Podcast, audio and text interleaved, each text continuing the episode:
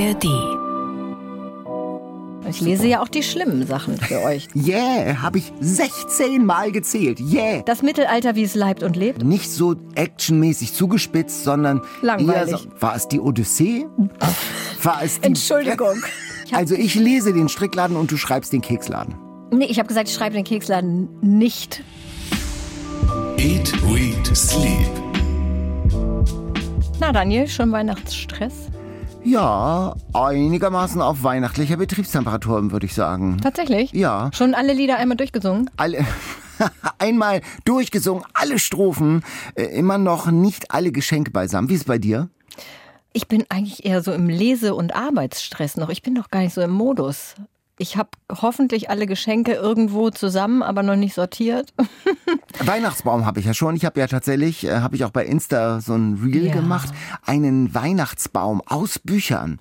Ähm, und das, das war, ich dachte, das ist viel komplizierter. Das hat 20 Minuten gedauert, 200 Bücher, zack, bom, bonjour. Und jetzt leuchtet das Ding. Aber alle Ja. wieder wegräumen dann, ne? Alle, ja, nach Weihnachten dann irgendwann. 2. Februar. Die Weihnachtsfolge von Eat, Read, Sleep ist in vollem Gang. Euer Bücherpodcast der Herzen mit Daniel Kaiser. und Katharina Marenholz heute. Nicht vergessen, alle Folgen gibt's in der ARD Audiothek. Abonniert unseren Podcast da unbedingt, falls ihr es nicht längst gemacht habt. Dann wisst ihr immer, was ihr lesen sollt, was ihr nicht lesen sollt, was ihr verschenken sollt. Da gibt's ja heute auch nochmal Last-Minute-Tipps von uns. Wir haben Weihnachtsbücher dabei heute, Weihnachtsüberraschungen, ich zumindest. Du guckst mich an, ich glaube, du hast keine Ich habe Weihnachtsüberraschung keine, dabei. wir haben, wir wollten uns doch nichts schenken. Nee, Schenken und Ach so. Überraschung sind ja zwei verschiedene Naja, aber Dinge. deine, deine Überraschungen sind immer Geschenke. Und ich habe eine mega lustige Weihnachtsquizfrage. Gerade bei den Quizfragen habe ich mich heute wahnsinnig schwer getan. Es ist viel zu einfach. Also bis zum Ende Also, dann dranbleiben. Bis unglaublich. zum Ende dranbleiben. Und weil wir es ja auch hier im Studio bei uns weihnachtlich gemütlich haben wollen, habe ich uns natürlich was gebacken, Daniel.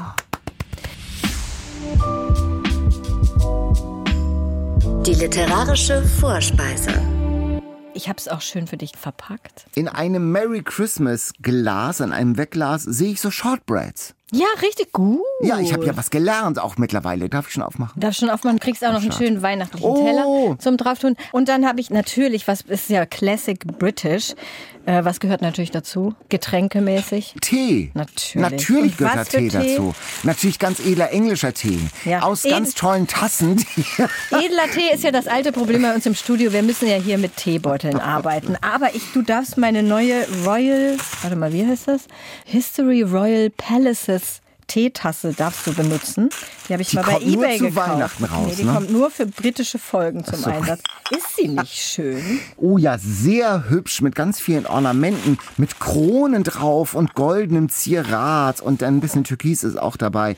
Also fast wie so eine zu groß gewordene Puppentasse. Hübsch. Naja, und jetzt kommt der Downer. Der- So ein Teebeutel. Teebeutel. Na gut. Aber es sieht immerhin hochwertig aus. Immerhin Earl Grey. Ja. Hier ist auch sehr viel schön Salzwasser. Hast du denn auch Tee? Ich habe auch jetzt gleich Tee, wenn ich ihn mir eingeschunken habe. Du darfst zuerst. So, Shortbread, schon mal gebacken? Das habe ich noch nicht gebacken. Also ich sag mal so, Shortbread ganz leicht zu backen. Mehl, Zucker, Butter wahrscheinlich. Richtig. Und zwar ein Teil Zucker, Ja. zwei Teile Butter. Aha. Weiter. Und drei Teile Mehl. Richtig. Wirklich? Also, ich bin ein Naturtalent. Ja, total. Ein Shortbread-Naturtalent. So, jetzt ist aber die entscheidende Frage. Weißt du, aus welchem Buch ich heute das Shortbread mitgebracht habe? Schweigen. Schweigen. Grillenzirpeln. Die kann klirren. Ich fürchte, ich fürchte, vor lauter Weihnachtsstress, ich muss mir nur mal kurz auch meinen Tee eingießen. Ich glaube, vor lauter Weihnachtsstress hast du es doch nicht geschafft, das Buch zu lesen, was ich gelesen habe für diese Folge und von dem ich so gerne wollte, dass du es liest. Ich habe angefangen, es zu lesen, wenn wir über dasselbe Buch sprechen. Wir verraten vielleicht am besten hier noch gar nicht, aus welchem Buch dieses literarische Gericht ist, sondern sparen uns das noch ein bisschen auf. Aber du darfst schon sagen, wie es schmeckt. Ich habe nämlich schon abgebissen. Mürbe. auch- es, ja, nee, Mürbe, das schmeckt sehr süß und sehr, sehr lecker, wie man sich halt so ein Shortbread vorstellt. Und dieser Tee, in dieser, da guckt mich so eine kleine Krone an. Das ist wirklich, man fühlt sich gleich besonders. Habe ich wieder richtig britische Atmo hier reingeschummelt für den Anfang. Britische Wunderbar. Weihnachtsatmo. Und dann auch Tee trinken, ausnahmsweise mal mit Geräusch. Hm, schon wieder Tee. Ihr hattet ja auch gerade erst Tee. Ich hatte neulich äh, ein Interview mit Albert Dabrow mit dem Kaffeekönig und er macht das jeden Morgen noch, dass er sieben Tassen Kaffee trinkt und dann auch so schlürft und spuckt, wie man das so kennt aus Oh diesem Gott. Kaffeetester-Ding. Das erspare ich dir. Das ist schön. Danke, danke dafür. Was du mir nicht ersparen kannst, der heutige Bestseller.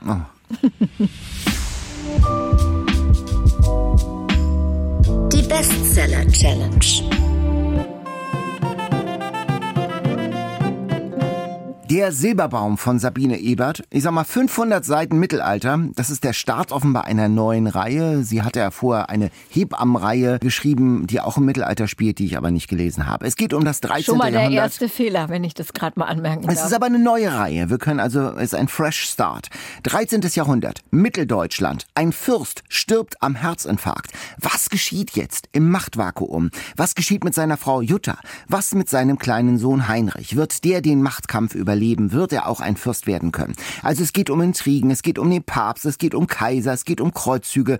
Ein sadistischer Inquisitor zieht mordend durch die Lande. Es geht auch um die Rolle der Frauen, die sich versuchen, in dieser Macho-Kultur zu behaupten, obwohl sie im Prinzip keine Rechte haben. Es geht auch um Elisabeth von Thüringen. Die Heilige tauchte auf als Engel der Armen. Insgesamt viel Name-Dropping, ein vierseitiges Personenregister. Ich sag mal, eine Menge Heinrichs. Hast du den Überblick behalten? Nein, und das, deswegen sagte ich Fehler, dass du das Hebammenbuch nicht gelesen hast, denn nachdem ich komplett verloren war auf den ersten 50 Seiten. Ich dachte, wer redet? Und das Schlimme ist, man konnte es auch nicht richtig abgleichen mit dem Personenverzeichnis. Ich glaube, das ist das schlechteste Personenverzeichnis, was ich je gehabt habe, weil die Leute dann erstmal, du sagst acht Heinrichs, dann werden teilweise die Leute nur mit der Stiefvater, der Enkelsohn. Und ich so, von wem denn? Ja, Welcher Stiefvater? Totaler genau, ja. Personenoverload. Und dann steht im, im, im Personenverzeichnis steht hier zum Beispiel Thomas, Sohn des Begründers von Freiberg, Christian und dessen Frau Mate, Stiefsohn von Lukas, Kreuzfahrer und ehemals Ritter in Acker und dann Erzieher und Ratgeber des jungen Heinrich. Und ich so, wie viele Personen sind Thomas? Wer? Also da steige ich schon mal gar nicht durch. Und dann habe ich die Community gefragt. Marte, ah, das ist doch die Hebamme, die Frau von Christian, nach dessen Tod die Frau von Lukas, der somit der Stiefvater von Thomas ist. Man hätte also mindestens einen Band dieser Hebammensaga lesen müssen, um überhaupt den Einstieg in dieses Buch zu kriegen. Ich konnte ich. dem weitgehend folgen. Ich musste auch manchmal wegen der komplizierten Verwandtschaftsverhältnisse überlegen. Ich fand es vor allen Dingen ein bisschen öde. Sehr also öde. Viel Namen, viel Beschreibung, viel Beschreibung von Machtmechanismen. Der Fürst macht das, der andere macht das. Wenig Action. Es gibt ein paar handlungsintensive Inseln, sag ich mal. Da bin ich auch dabei. Und dann niedlich ist auch, wie der junge Heinrich dann Minnegesang lernen soll, ihm aber keine Reime einfallen. Aber Ja. der junge Heinrich, Ja. da sagst du was. Der ist ja am Anfang, als der Vater stirbt, drei Jahre alt. Ja. Dann vergeht die Zeit langsam, aber immerhin sie vergeht. Und er ist dann irgendwann acht Jahre alt, ne? Und redet aber wie ein Alter. Denn sorgt er dafür, dass. Ähm, Frauen nicht geschlagen ja, werden. und das Ja. habe ich erstmal recherchiert. Ich glaube, das ist historisch nicht belegt. Dass Heinrich der Erlauchte, die das Verbot der Prügelstrafe in der Ehe eingeführt hat, das ist, glaube ich, ausgedacht. Also keine Ahnung, belehrt mich eines besseren Geschichtsprofessoren da draußen. Aber der, ist dir das nicht aufgefallen? Da bin ich fast verrückt geworden, weil ich das so unglaubwürdig fand. Moment, ich muss Ja, das Sprachniveau des Jungen. ja, das natürlich Sprachniveau des Jungen. Und ich möchte hier zitieren. Heinrich straffte und erhob sich und erwiderte so laut er konnte, ich bin kein Kind, sondern euer künftiger Lehnsherr. Und als solcher sage ich euch, ihr werdet den Medikus bezahlen, damit er eure Frau so gut wie möglich gesund pflegt. Außerdem werdet ihr alles Silber, das ihr mit euch führt, als Buße den Armen geben, die vor dem Dom auf ein Almosen hoffen. Da ist der acht. Und so redet er die ganze Zeit. Also ganz ehrlich, das ist so unglaubwürdig. Interessant ist es manchmal, weil es gut recherchiert ist und sich auch mal an der richtigen Stelle gerade macht oder was wagt. Elisabeth von Thüringen, diese Heilige, der Engel der Armen, die ist ja auch in die Geschichte eingegangen, ist ja eine reale Figur. Die kommt bei ihr so ein bisschen als durchgeknallt, traumatisiert und hyperidealistisch rüber, also super fromm. Ähm, das das finde ich schon ganz, ganz interessant, das zu lesen. Das gehört auch zu diesen Erzählungen, die dann so ein bisschen dichter waren und die Kapitel, die ich dann eher, na nicht verschlungen habe, aber interessierter gelesen habe. Aber sie hält das nicht nicht durch, diese Erzählung. Es ist am Ende kapitellang nur so eine etwas fluffigere Geschichtserzählung. Dauernd wechseln die Protagonisten. Man weiß gar nicht, mit wem man gerade mitfiebern soll, Sag weil man kapitellang nichts von Jutta hört. Und ich sag mal, der Jutta ist verreist. und der Ton war auch so ein bisschen klischeehaft. Ein bisschen wie auf dem Mittelaltermarkt. Das Schlimm. Wort yeah zum Beispiel, das gehört nicht zu meinem aktiven Wortschatz. Also mit äh, yeah, nicht je. Yeah, yeah, habe ich 16 Mal gezählt. Yeah. Und das ist so ein bisschen symptomatisch für diesen Das Sound. mir, das ist mir nicht aufgefallen, aber ich dachte schon auf einer der ersten Seiten, dachte ich auch schon so, oh, das Mädchen so Mittelalter. Klischee-Markt gefangen, wie die reden. Völlig unnatürlich. Ich meine, dieser Heinrich, der redet wie ein Erwachsener. Die Leute, die wie in so einem Mittelalter-Witzfilm, wie bei Life of Brian reden. Und dann aber auch, Entschuldigung, es ist bestimmt gut recherchiert. Aber es ist auch echt schlecht geschrieben. Sowas wie, Elisabeth lief zu ihrem Gemahl. Ich gehe zum Beten in die Kapelle, Liebster, sagte sie und lächelte ihn an. Zärtlich legte er seine Hand an ihre Wange. Dann küssten sie sich vor allen Anwesenden. Das Mittelalter, wie es leibt und lebt, oder was? Also, das ist doch voll, also, oh Gott. Und man kann das ja machen, so eine Mittelaltergeschichte erzählen. Und offenbar gibt es ja spannende Geschichten mit Macht und Intrige zu erzählen. Aber es fehlen letztlich total diese Ken Follett-Vibes. Total. Also es fehlt der letzte Zauber, dass da mal jemand rübergeht und so noch so ein bisschen Shishi Ja, macht. Das dass da letzte Händchen für Action. Das letzte Händchen, da hätte mal jemand Naja. von Anfang an mal vielleicht ein Machtwort sprechen müssen. Gerade, ich habe mir, guck mal, hier habe ich hier geschrieben, ich habe geschrieben, Geschichtsbuch-Vibes. Ja. Langweilig, dröge, keine Person zum Einklinken. Da ist keine Person, an die ich mich hängen möchte. Genau. Und hold your breath, Daniel. Ich muss es sagen. Es ist so, bei Mittelalterbüchern ist nicht so mein Lieblingsgenre. Ich muss Mhm. mich immer ein bisschen überwinden für alles, was so vor 1900 spielt. Da muss ich mich wirklich, ist so, okay, okay. Gut. Und Ken Follett ist ja, ich liebe ja Ken Follett, aber auch da habe ich dieses gleiche, okay, kein 20. Jahrhundert Spionageroman, sondern wieder was aus dem Mittelalter. Okay, ich überwinde mich. Aber dann schafft er das ja von Seite 1. Du hast du in unserer letzten Folge gesagt, Wikinger überfallen ein Dorf. Irgendjemand ist mit irgendwem zusammen und betrügt sich. Du bist sofort drin. Ja. Und das ist hier leider gar nicht Das ist- passiert bis nein, zum Ende. Überhaupt nicht.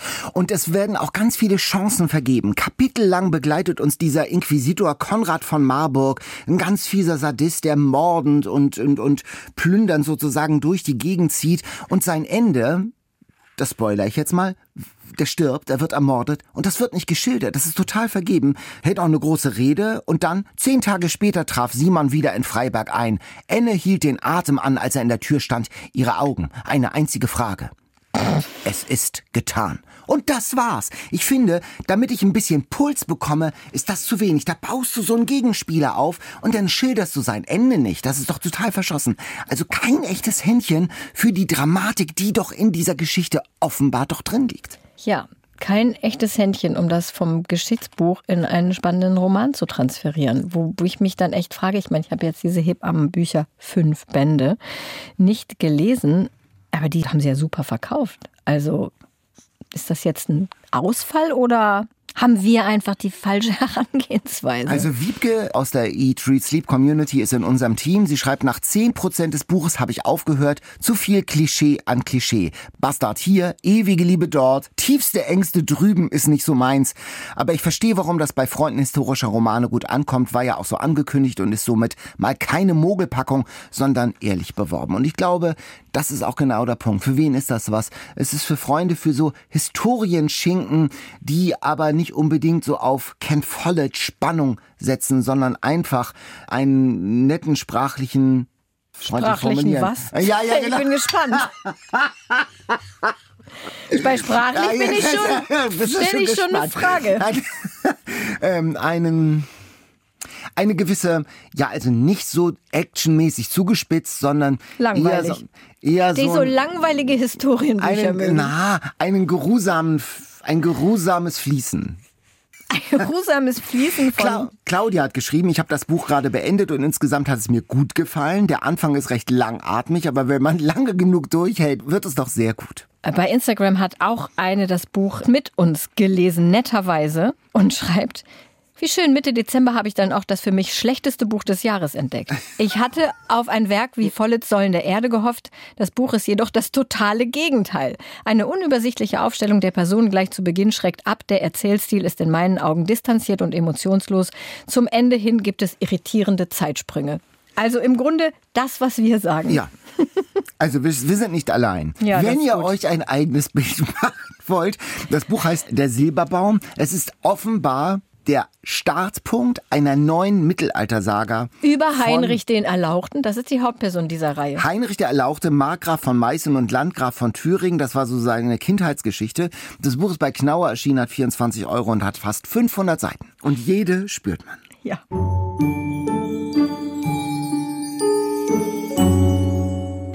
Ich nehme auch immer jetzt mir ein Stück vom Shortbread. Es ist ja sehr mürbe, ne? Das Ich habe schon Shortbread zwei oder zweieinhalb gegessen. Die sind wirklich super lecker. Man kann die einfach so wegnaschen, während man hier sitzt. Und in lecker. Tee eintauchen. Ja, ne? mein Tee ist schon alle. Warte mal. Warte. Ich muss noch mal diese Tasse. Das ist wirklich so Ja. eine Sammeltasse ist Du das, musst, oder? das ist heiß oben. ja. Ich stell's, Stell's mal ab, genau. Ist ja schon auch ein bisschen kitschig, aber bei so englischem Kram kann ich ein bisschen Kitsch ab mit Gold und so. Guter Kitsch. Guter Kitsch. Gutes Stichwort übrigens, guter Kitsch. Ich habe ja wieder in diesem Jahr meine persönliche Weihnachtsbuch-Challenge gemacht. Habe ich ja vor zwei Jahren mit angefangen, als wir beide zusammen Weihnachtsglück in Willowbrook gelesen haben. Erinnerst du dich? Dunkel. Dunkel. Und da haben wir doch diesen Wolldeckenbuchbegriff im Ja. Grunde geprägt, weil das so ein schönes, weißt du, so eingeschneit in so einem kleinen Dorf und attraktiver Mann, attraktive Frau, bisschen Patchwork-Decken nähen und so, du weißt schon. Und da hatten wir so ein wohliges Gefühl beim Lesen beide und das hat offensichtlich auch einen Nerv in der Community getroffen. Und ich habe dann im Jahr darauf ganz viele Weihnachtsbücher gelesen und jetzt dieses Jahr wurde ich schon im November angesprochen, machst du wieder diese Weihnachtsbuch-Challenge und sagst uns dann am Ende, welches Weihnachtsbuch von allen am besten war. Und habe ich gemacht. Ich habe letztes Jahr neun Bücher gelesen. Dieses Jahr habe ich jetzt schon neuneinhalb geschafft. Und ich schaffe, glaube ich, mindestens elf. Bei zehn bekommst du einen Orden. Was denn für einen? Na, den Märtyrerorden der Heiligen Weihnachtsgeschichte. Also, das ist schon, also zehn, äh, das ja, schon, das ist schon einiges. Ja. Aber es ist halt, es ist keine hohe Literatur. Aber in diesem Jahr waren überraschend wenig richtig schlechte dabei. Also bisher wirklich nur ein Totalausfall und so ein paar, die so. Und das ja. hast du durchgelesen auch? Ja, habe ich durchgelesen. Oh. Das ist so ein Buch wie ein gemütliches Plätzchen am Kamin, finde ich. Mit Shortbread, Ja. mit Tee. Also das macht für mich so Weihnachtsstimmung, wenn ich solche Bücher lese. Und man kann wirklich sagen, von diesen neuneinhalb Büchern, die ich bisher gelesen habe, waren eigentlich alle, bis auf das eine, besser als 90 Prozent aller Weihnachtsfilme. Ah. Weil die sind nämlich allermeist richtig schlimm. So, Okay, jetzt stellst du uns alle neuneinhalb vor. nein. Sondern nur das Beste und das Schlechteste. Ne, das Schlechteste auch nicht. Das ist Zeitverschwendung. Ich habe meine zwei Favoriten, Ja. die 10 von 10 Punkte erreicht haben, äh, mitgebracht. Zehn von zehn. ja, Das von, ist- also im, im, äh, im Bereich. Weihnachtssegment. Im, im Segment Unterhaltungsliteratur, Wolldeckenbücher Bücher, zu Weihnacht, Weihnachten. ja, Ne? mhm. Ist ja klar. Das ist ja, kann man natürlich jetzt nicht mit anderen Sachen vergleichen. Man muss immer segmentweise Aber die zehn Punkte von zehn ist ja trotzdem schon. ja, also, ist trotzdem schon. Beide spielen in Schottland. Eins habe ich dir zum Lesen gegeben. Du hast es ja angefangen, hast du gesagt. Angefangen, ja. Und es fängt lustig an. Das ist ja schon mal schön. Also, guck mal. Ich fange mal mit dem an, aus dem ich das Shortbread Mhm. eliminiert habe, sozusagen. Nee, wie sagt man? Ähm, nicht eliminiert. Ähm, Extrahiert. Extrahiert habe, genau. Weihnachten kann kommen von Sarah Morgan. Es geht um Lucy, die in einer Werbeagentur arbeitet und die Werbeagentur geht so ein bisschen den Bach runter. Die brauchen dringend neue Aufträge und Lucy will jetzt so einen richtig dicken Fisch an Land ziehen. Und zwar die Sportfirma von Ross Miller. Ross Miller ist der Sohn einer legendären Shortbread-Dynastie Ah. und, Spoiler, extrem attraktiv. Und die Millers, die haben halt so ein Anwesen in Schottland und da sind sie natürlich zu Weihnachten. Und Lucy überlegt sich jetzt, sie hat sowieso so ein anderes Shooting in Schottland mit Rentieren. Und dann denk- denkt sie, hat sie eine grandiose Idee. Sie macht ein Exposé für die Kampagne, die sie Ross Miller für seine Sportfirma, also der Sohn hat eine Sportfirma, der Vater Shortbread-Dynastie. Ah, ist ne? okay. Siehst du auch Ja, schon leichtes, schon- schon Konfliktpotenzial am Ist ja- Horizont Genau. erkennbar. Aber auch viele Personen, ist ja fast wie bei Sabine Ebert. Nee, nee, nee, Ach es ist sehr leicht Okay. durchschauen. Also dann denkt sie sich, dann fährt sie zu dem Anwesen dieser Familie Miller, wo die ja dann da Weihnachten bestimmt alle sind und gibt dieses Exposé persönlich ab, denn wenn sie es ihm schickt, dann landet es sicherlich nur am Schreibtisch, so wie bei dir die Bücher, ne? Ein Buch kommt, viele stapeln sich drüber. Und das macht sie dann auch, aber durch eine Verkettung ungünstiger Umstände denken die Millers, als sie da auftaucht auf dem Anwesen, sie ist die neue Freundin von Ross, von ihrem Sohn, von dem Sohn der Familie. Ne? Die Eltern wollen natürlich, dass der eine nette Frau heiratet und der kommt irgendwie nicht rüber mit einer vernünftigen Verlobten. Und da sind die schon so ganz unfroh und denken so, ach, und das ist also die neue Freundin und die ist ja auch so nett. Dann bewirten sie die, unterhalten sich mit der. Und dann wird das Ganze aber relativ schnell aufgeklärt und Lucy ist das super unangenehm, will dann abreisen. Aber inzwischen, Schottland, Weihnachten, Kommt sie nicht weg. Ja, weil natürlich Schnee, Sturm, genau, ja. vereist. Sie geht zum Auto, fällt hin, bricht sich den Knöchel. Ross muss sie ins Haus zurücktragen und sie muss halt dann da bleiben, weil die ganze Lodge da eingeschneit ist. Ne? Und das ist aber für sie dann auch nicht so schlimm, weil die sind alle total nett da, die Familienmitglieder, und haben sie auch schon ins Herz geschlossen. Gefällt ihr sehr gut, gibt der viel Lucy. Shortbread es offensichtlich gibt, auch. sie backt Shortbread Hammer. mit der Großmutter. Aber es gibt doch auch immer in solchen Bü Büchern dann auch mal einen Konflikt. Ja, natürlich. Also es ist jetzt äh, nicht- also das will ich jetzt nicht im so, Detail ausarbeiten, ah. aber klar, Konflikt, weil Ross natürlich nicht möchte, dass seine Eltern eine Frau für ihn finden. Das ist ja ganz schön genervt und er hat natürlich einen Konflikt mit seinem Vater, weil der Vater will, dass er in die Shortbread-Firma einsteigt. Er hat aber nun seine eigene Firma und dann hat er auch noch zwei Schwestern, für die sollen auch noch anständige Männer gefunden werden, was sich auch erst schwierig gestaltet, aber natürlich gibt es am Ende für alle ein Weihnachtswunder. Hm, Ja, ich sag's dir. Also Sarah Morgan, Weihnachten kann kommen, HarperCollins, 416 Seiten, 16 Euro. Und den Namen Sarah Morgan kann man sich getrost merken. Eine routinierte Wolldeckenbuchautorin. Mit den Büchern kann man in dem Genre nicht viel falsch machen. Ich habe letztes Jahr schon eins von ihr gelesen. Da ging es um irgendeinen so Trip zum Polarkreis. Und das andere, 10 von 10, das kleine Schloss in Schottland von Julie Kaplan. Das hast du doch angefangen. Das habe ich angefangen und das geht ganz gut los. Izzy hat nämlich ein Schloss geerbt, wenn ich es richtig verstanden habe, von ihrem Großonkel. Und sie hat eigentlich gedacht, irgendjemand anders, ein anderer Verwandter hätte es eigentlich erben sollen. Aber sie nimmt es an, geht hin, ihre Mutter ist schon eingezogen, hat eine Piratenflagge gehisst und in ihrer Küche dieses Schlosses steht ein fremder Mann. Und da kommt es schon zur ersten Begegnung. Und ich ahne, dass das ihr Love Interest wird. Ich wollte gerade sagen, das Schöne bei den Büchern, man weiß eigentlich schon ab Seite 3, wie es ausgeht. Und die Frage ist halt nur, wie kommen wir dahin? Genau. Lustigerweise heißt der Typ auch Ross, das Love Interest, Geschichtsprofessor.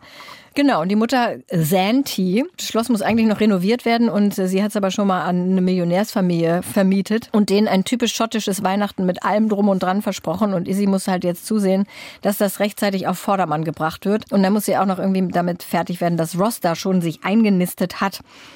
Aber ich sag mal so, schön schottisch, es kommen Kills vor, schottische Tänze, aber auf gute Art. Ich habe dann auch so Pluspunkte und Minuspunkte rausgearbeitet bei den Büchern. Hier sind die Pluspunkte. Erstens, was glaubst du, was ist ein Pluspunkt für mich in dem Buch? Ja, natürlich äh, England, Schottland. Natürlich. Sch- Äh, so ein Anwesen, Schloss. Die, die schottische Landschaft, vor allen Dingen, wenn das im Winter für mich reizvoll klingt, dann ist schon mal super. Dann, es wird renoviert. Liebe ich in Büchern. Ah, Dann Issy kauft für alle passende Geschenke. Die hat ja so ein Budget von dieser Millionärsfamilie, die die schöne Weihnacht haben will. Und da ist auch inbegriffen, dass man für die Geschenke kauft und Weihnachtsstrümpfe. Das finde ich super. Ich hätte gerne so 10.000 Euro, bis mir jemand gibt und sagt, ich soll für alle Leute passende Geschenke kaufen. wirklich? Ja. Das ist ein Traumjob für dich. Du Ja. bekommst Geld und sollst für möglicherweise auch fremde Leute passende Geschenke schenken. Ja, dann würde ich so, würde ich so ein bisschen so deren Background checken und gucken, was würde zu denen passen. Dann würde ich das ganz aufwendig dekorieren. Die Miss Marple der Weihnachtsgeschenke. Sowas. Ja, toll. Ja, genau. Und vierter Pluspunkt, Santi, die Mutter von Izzy, in der habe ich eine Seelenverwandte in Sachen Deko-Perfektionismus entdeckt. Wird es dich erinnern, Daniel, wo ich gesagt habe, du hast die Karten falsch rum platziert?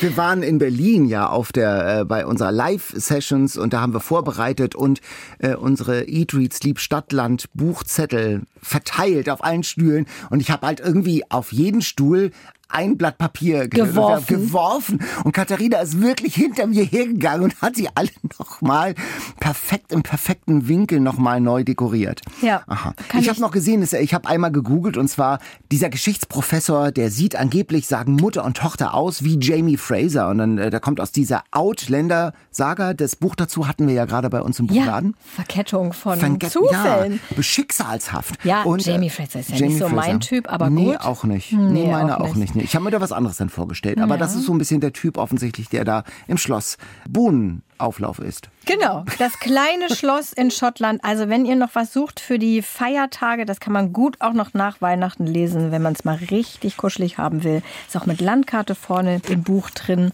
Von Julie Kaplan aus dem Englischen von Christiane Steen. 432 Seiten, 13 Euro, ist auch ein Schnapper. Und ich sag mal so, auch den Namen Julie Kaplan sollte man sich merken, wenn man gern mal solche Art Buch liest. Das ist eine ganze Reihe. Das heißt immer das kleine irgendwas. Ich habe hier nämlich, habe ich glaube ich im Sommer oder letzten Sommer gelesen, das kleine Cottage in Irland oder die kleine Bucht in Kroatien. Also you get what you pay for, würde ich sagen. Immer solide Wolldeckenbuchqualität. Und du bist unsere Wolldeckenbuchkönigin. Wunderbar. Ich also lese zehn auch von die, zehn. Ja, ich lese ja auch die schlimmen Sachen für euch. Der kleine Food Truck im Schnee, sage ich nur. Nicht alles, wo klein drauf steht, äh, Ist gut. Ist, ein, ist ein Tipp.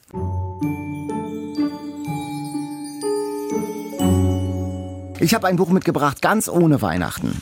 Schönwald ist schon ein paar Tage alt von Philipp Oemke. Ein ganz, finde ich, wunderbarer Familienroman. Es geht um Harry und Ruth Schönwald und es geht um ihre Kinder. Und alle treffen sich in Berlin zur Eröffnung eines Buchladens, eines besonderen Buchladens, eines queeren Buchladens. They, them heißt er, wie diese Pronomen, die die jungen Leute heute benutzen. Die Tochter hat ihn eröffnet mit der Kohle der Eltern. Wahrscheinlich ist sie lesbisch. In der Familie wird das nicht so, darüber nicht gesprochen. Und die ganze Familie ist da und feiert They, them und alle sind fröhlich und glücklich. Plötzlich Farbbeutel gegen die Fensterscheibe, Proteste. Draußen protestieren woke Leute, die sagen, ja, das Geld, mit dem ihr den Buchladen gekauft habt, das ist Nazi-Geld. Eure Familie hat sich im Dritten Reich bereichert. Und dann ist die Frage, stimmt das? Wie geht es weiter? Wie sieht es denn aus mit der Familiengeschichte der Familie Schönwald? Und dann lernen wir die Familie kennen, einen nach dem anderen. Den Sohn zuerst, das ist ein eigentlich ein angesehener Professor einer Uni in den USA, bis er dann zur intellektuellen Speerspitze von Donald Trump wird. Immer so als Donald Trump Fürsprecher bei CNN auftaucht und so. Rhetorisch ganz vorn. Und er setzt total auf die Karte Trump, hat dann aber seinen Job verloren und macht jetzt nur noch so ein Make America Great Again Podcast. Das alles weiß seine Familie noch nicht. Dann sein Bruder, ein verhindertes Mathe-Genie, das reich geheiratet hat und dann die Tochter mit der Buchhandlung. Und dann sind noch die Eltern, der Vater ist so ein Justizbeamter, gemütlich, konfliktscheu und die Mutter. Und wir erfahren sehr bald, die war als junge Frau unzufrieden mit ihrem Leben, dass sie ihre Karriere an der Uni aufgegeben hat, schnappt ihre Tochter, geht nach Hamburg, um da an der Uni zu arbeiten. Und dann muss sie aber nach einem Zwischenfall zurück und rund um diesen Buchhandlungseklat in Berlin brechen die Konflikte auf. Also eine komplett dysfunktionale Familie. Und das hat schon, und so bewirbt es der Verlag auch, das hat schon einen Geschmack von Jonathan Franzen, von diesem dysfunktionalen Familienroman. Ein Familienroman über mehrere Jahrzehnte. Ich habe das ja angefangen im Sommer, das Buch, und ich bin nicht über die ersten 50 Seiten hinausgekommen. Jetzt, wo du das so begeistert beschreibst, würde ich es natürlich noch mal versuchen. Aber mich hat das so massiv gestört, dass das so wie so eine Franzen die Korrekturen-Schablone auf Deutschland gelegt ist. Ich fand es dann auch am Anfang, mh, es war sehr Klischee, ne? Also sehr Klischee mit dieser lesbischen Tochter und dann kommt noch auch noch Nazi-Geld und der eine Sohn ist in Amerika, dann kommt Trump. Also es ist so ein bisschen wie, ich suche mir von allen Problemen, die man so haben kann heutzutage, ungünstige Vergangenheit, sowas mit Gender, dann irgendwas mit Trump. Ich suche mir alles so zusammen und puzzle daraus so eine Jonathan Franzen-artige Geschichte. Das hat mich irgendwie gestört. Aber wenn du es so toll fandst, du fandest es Man könnte ihm vorwerfen, dass er das so ein bisschen konstruiert hat, aber ich habe mir überlegt, das Leben ist ja auch so. Also diese Frage mit Gender und they und them und die Frage mit, wie stehe ich zu Donald Trump, auch in Amerika. Und es gibt ja Leute, die zu einem großen Teil ihn auch wählen würden. Das heißt, die Konflikte sind ja da und die gehen durch die Familien. Die konkreten politischen Themen sind vielleicht gar nicht so entscheidend, sondern entscheidend ist, wie die als Familie miteinander umgehen. Und dass sie eben nicht miteinander sprechen. Über Jahrzehnte. Und dass dieses Hamburg-Kapitel der Mutter immer irgendwie so ungesagt, unausgesprochen bleibt und im Leben der Tochter zum Beispiel wahnsinnige Folgen hat. Was war da eigentlich in Hamburg los? Der Mann weiß es auch nicht. Was war da mit diesem anderen Professor in Hamburg? Aber ist doch völlig unrealistisch, dass man in der Familie über solche Sachen so Nein. lange nicht spricht. Katharina, ich weiß, also ich glaube, glaube, ich kenne das jedenfalls aus meiner Familie. Man kann doch den Kindern nicht immer alles erzählen. Auch in meiner Familie gibt es auch Geschichten, die sozusagen Familiengeheimnisse sind. Wo nach dem Krieg meine Oma äh, einen Mann kennengelernt hat, ihr Ehemann war im Krieg und der sich ein bisschen um sie gekümmert hat und der tauchte immer als Onkel Heino in den Familienerzählungen auf. Und ich in meinem Gedächtnis klang immer so der Name Heino. Ich konnte das gar nicht verbinden. Und dann hat meine Mutter mir auf einer langen Autofahrt mal diese Geschichte erzählt. Und da war ich richtig sprachlos, weil das so ein ganz unerzählter Teil meiner Familiengeschichte ist. Und ich schwöre dir, auch in deiner Familie, in jeder Familie gibt es solche Geschichten, solche Dinge, die nicht erzählt sind oder die nur angerissen sind, die aber ganz viele Folgen haben, auf über Generationen hin. Ich glaube schon, dass in jeder äh, Familie ein, eine sichtbare Ebene ist vom familiären Zusammenleben und dann gibt es aber noch einen ganz großen Untergrund, der unausgesprochen ist. Und das hat manchmal schwerere traumatische Züge oder manchmal auch nicht. Und das hat ganz viel bei mir ausgelöst, dieser Roman, weil ich glaube, das stimmt. Du glaubst, da gibt es noch mehr Geschichten. Es, natürlich, es gibt bei in jeder dir. Familie Geschichte. Es gibt, glaube ich, forschen. auch in deiner Familie Geschichte. Vielleicht, also ich kenne sie anscheinend nicht. Oh. Natürlich, dass Eltern Kindern nicht alles erzählen, was sie in ihrer aufregenden Jugend gemacht haben, das ist schon klar. Aber diese Story, da war ja die Tochter dran beteiligt, dass die eine Zeit lang mit der Tochter in Hamburg gelebt hat und offensichtlich ja mit einem anderen Mann. Und dass das die ganze Zeit totgeschwiegen wird, also dass die Tochter das auch nicht erfragt, das finde ich schon ein bisschen unplausibel. Nee, das glaube ich nicht. Das nee? glaube ich nicht, wenn du das als kleines Kind äh, so hinnimmst und dann wird jahrzehntelang nicht drüber gesprochen, sondern das ist nur so eine diffuse Erinnerung in deinem Hirn. Und dann scheitert Familie und man fragt sich, warum scheitert es? Warum sprechen wir nicht miteinander? Und das analysiert, finde ich, dieses Buch und das erzählt dieses Buch anhand dieser Frenzenhaften Familiengeschichte. Das stimmt. Das ist so ein bisschen, es ist so ein bisschen dieses Frenzen-Schema auf Deutsch. Ich habe es trotzdem gern gelesen gelesen. Ich fand es auch sehr unterhaltsam und ich habe das weggesuchtet, tatsächlich dieses Buch. Philipp du, Imke, Schönwald. Meinst du, ich soll noch mal weiterlesen? Versuch's noch mal. Das Buch bleibt am Anfang sehr lange bei dem äh, bei dem Sohn, bei dem Mager-Sohn, bei dem ja, Trump-Sohn das stehen. hat mich so gelangweilt. Aber dann, na ja, also das, ich fand schon auch ganz unterhaltsam. Ähm, aber wenn es dann auch auf die anderen Familienmitglieder geht und wie die miteinander zusammenhängen, welche Loyalitäten es da gibt, das ist halt Familie. Und das fand ich schon ganz plausibel letztlich auch und ich fand es halt auch ganz interessant beleuchtet, Familienstrukturen. Ich habe mich da auch ein bisschen erkannt gefühlt. Ich fand das einen ganz starken, bemerkenswerten Roman. Wie gesagt, mit Friends and Vibes. Philipp Oemke, Schönwald. 26 Euro, 544 Seiten bei Piper erschienen. Ich versuch's nochmal. Und ja. es ist auf jeden Fall ein Buch, was gut zu Weihnachten passt, oder? Also wenn man da mit der ganzen Familie so zusammensitzt, kann man mal anfangen, das zu lesen und dann mal Tacheles reden. Es ist, es könnte gefährlich sein. Es gibt da eine gewisse Fallhöhe, wenn man das jetzt weihnachtlich auflädt. Oha. Äh, ja, genau. Ausgerechnet Weihnachten. Der Sohn, der verschweigt seinen Eltern ja sein Scheitern.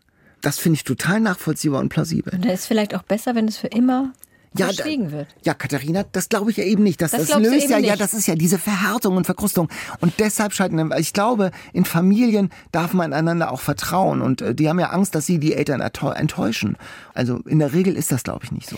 Aber auch in Familie muss es erlaubt sein, gewisse private Dinge für sich privat zu behalten. Nur weil es Familie ist, muss man ja auch nicht alles erzählen. Das stimmt. Und auf genau auf diese Dosis kommt jetzt an, was erzähle ich und was, was ist privat, also privat, privat. Und was kann ich auch meinen Familien als Resonanzraum des Vertrauens irgendwie zutrauen. Oh mein Gott, wie du es so schön gesagt hast. Resonanzraum des Vertrauens. Ich wette, du hast schon eine Predigt vorbereitet, wo dieses Buch und der Resonanzraum des Vertrauens vorkommt. Weihnachten steht vor der Tür. Sehr, sehr gut. Ja, so ein Tässchen Tee, das ist irgendwie ganz gut. Und ich habe tatsächlich von Kerstin aus der Eat, Read, Sleep Community nach der Folge mit Sebastian Stürz, da spielten ja auch Tee und Ostfriesland eine große Rolle, Allerdings. ein schönes Care-Paket bekommen aus Ostfriesland. Mit Ostfriesentee. Lose, also nicht nur dieses äh, Billo-Zeugs aus den Teebeuteln. Und sie hat auch, weil ich ja keine Tonpfeife für meine Wegmänner äh, gefunden habe, für die Stutenkerle, für die Glaskerle, habe ich tatsächlich auch eine Tonpfeife bekommen. Vielen Dank. Ja, toll, so eine Tonpfeife. Sie hat leider nicht verraten, wo sie die herbekommen, also wo man die noch nachkaufen könnte, falls du jetzt in die Stutenkerl-Massenproduktion einsteigen möchtest, für deine Familie vielleicht. Dann bräuchtest du ja für jeden einen, denn die haben doch jeder eine, so ein Ding da. Ich versuche erstmal äh, einen vernünftigen Stutenkerl gebacken zu bekommen und dann schauen wir mal, wie es weitergeht, bevor, weiter. ich, bevor ich in die Shortbread Stutenkerl Massenproduktion einsteige. Mhm. Du kannst noch ein paar Shortbreads mitnehmen nachher. Sonst lande ich wahrscheinlich irgendwann auch in so einem Wolldeckenbuch als Protagonist. das wäre schön. Eine Stutenkerl-Dynastie. Wir könnten mal eins zusammen schreiben. Ja, Schablone ist vorhanden. Schablone ist vorhanden. Einer der ganz großen Bestseller der letzten Jahre, der hat mit meinem Hassfach aus der Schule zu tun. Eine Frage der Chemie von Bonnie Games. Haben wir schon drüber gesprochen? Ja, haben wir schon drüber gesprochen. Zu unserem Geburtstag, Folge 63. Es geht um Elizabeth Zott, eine talentierte Chemikerin, die versucht, sich als Wissenschaftlerin zu behaupten, aber dann von Macho-Männern weggebissen wird und dann Karriere macht, nämlich als Fernsehköchin. Das ist eine ganz schöne, gefühlvolle Emanzipationsgeschichte. Mit einem denkenden Hund. Eine Metapher, nehmen wir Mhm. an. Das hast du ja damals in Folge 63 sehr schön rausgearbeitet. Ich hatte so ein bisschen Probleme mit diesem denkenden und philosophierenden Hund. Ein schönes Buch, ein sehr erfolgreiches Buch. Manche sagen vielleicht ein bisschen glatt, ein bisschen märchenhaft, aber man kann das wirklich sehr schön runterlesen. Und jetzt gibt's was Neues von Bonnie Games. Es gibt eine neue Ausgabe, eine Schmuckausgabe. Das ist ja a thing zurzeit, Schmuckausgaben, wo ein Farbschnitt, haben wir ja auch gelernt. Das heißt, der, die Seiten am Rand, wenn man so von der Seite drauf guckt, dann sind die Seiten bedruckt und da sind das sieht so ein bisschen aus wie chemische Buchstaben. Der Titel in so wie wie so aus dem Periodensystem in Türkis, ganz hübsch. Ein neues, auch wirklich richtig schönes Cover hat es bekommen und zwei neue Kapitel. Die noch nicht in der Erstauflage dabei sind. Und gerade ist Bonnie Games auf weltweiter Lesereise und als sie hier in Hamburg war, da haben wir sie natürlich sofort in unser Eat, Read, Sleep Studio gelotst. Heute zu Gast bei Eat, Read, Sleep. Bonnie Games. Hello. Hi. Hello, Bonnie. Viele Fans sind ja enttäuscht. Du hast keinen neuen Roman im Gepäck, nur eine neue Ausgabe, sehr schick und zwei neue Kapitel. Wie kam es dazu? Well, those, first of all, one chapter was never in the original manuscript, but one chapter was in the original manuscript, and my editors thought that the book was getting too long, so they cut it. it was horrible. And so now it's back in in Germany, and it's also back in in some other, I think in the United States in certain editions. And that one particular chapter is about the dog called Sieben, uh, 630. and uh, that particular chapter in the United States went viral. so uh, I hope that the Germans will like it as well. Okay, also das eine dieser beiden neuen Kapitel war eigentlich in dem Buch drin, wurde dann aber vom Verlag rausgenommen. Böser Verlag. Katastrophe.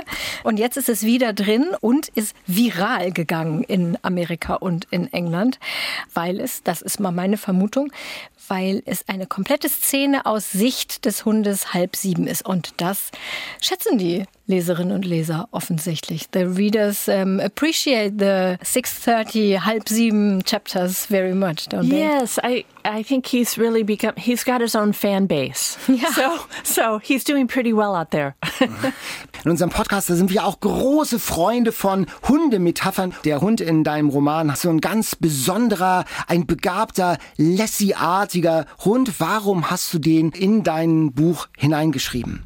Well, I really wanted to write a book. I really wanted to have this particular character in the book that told uh, the story of Elizabeth Zott from the other side of the animal kingdom.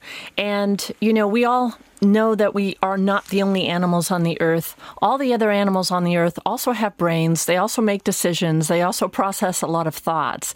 And so I often believe that we tend to measure intelligence only in terms of human intelligence, which is not a good idea, especially speaking scientifically. Most animals are far more gifted than we are in other ways, but we tend to ignore it. So I wanted to to include him for him to comment on us.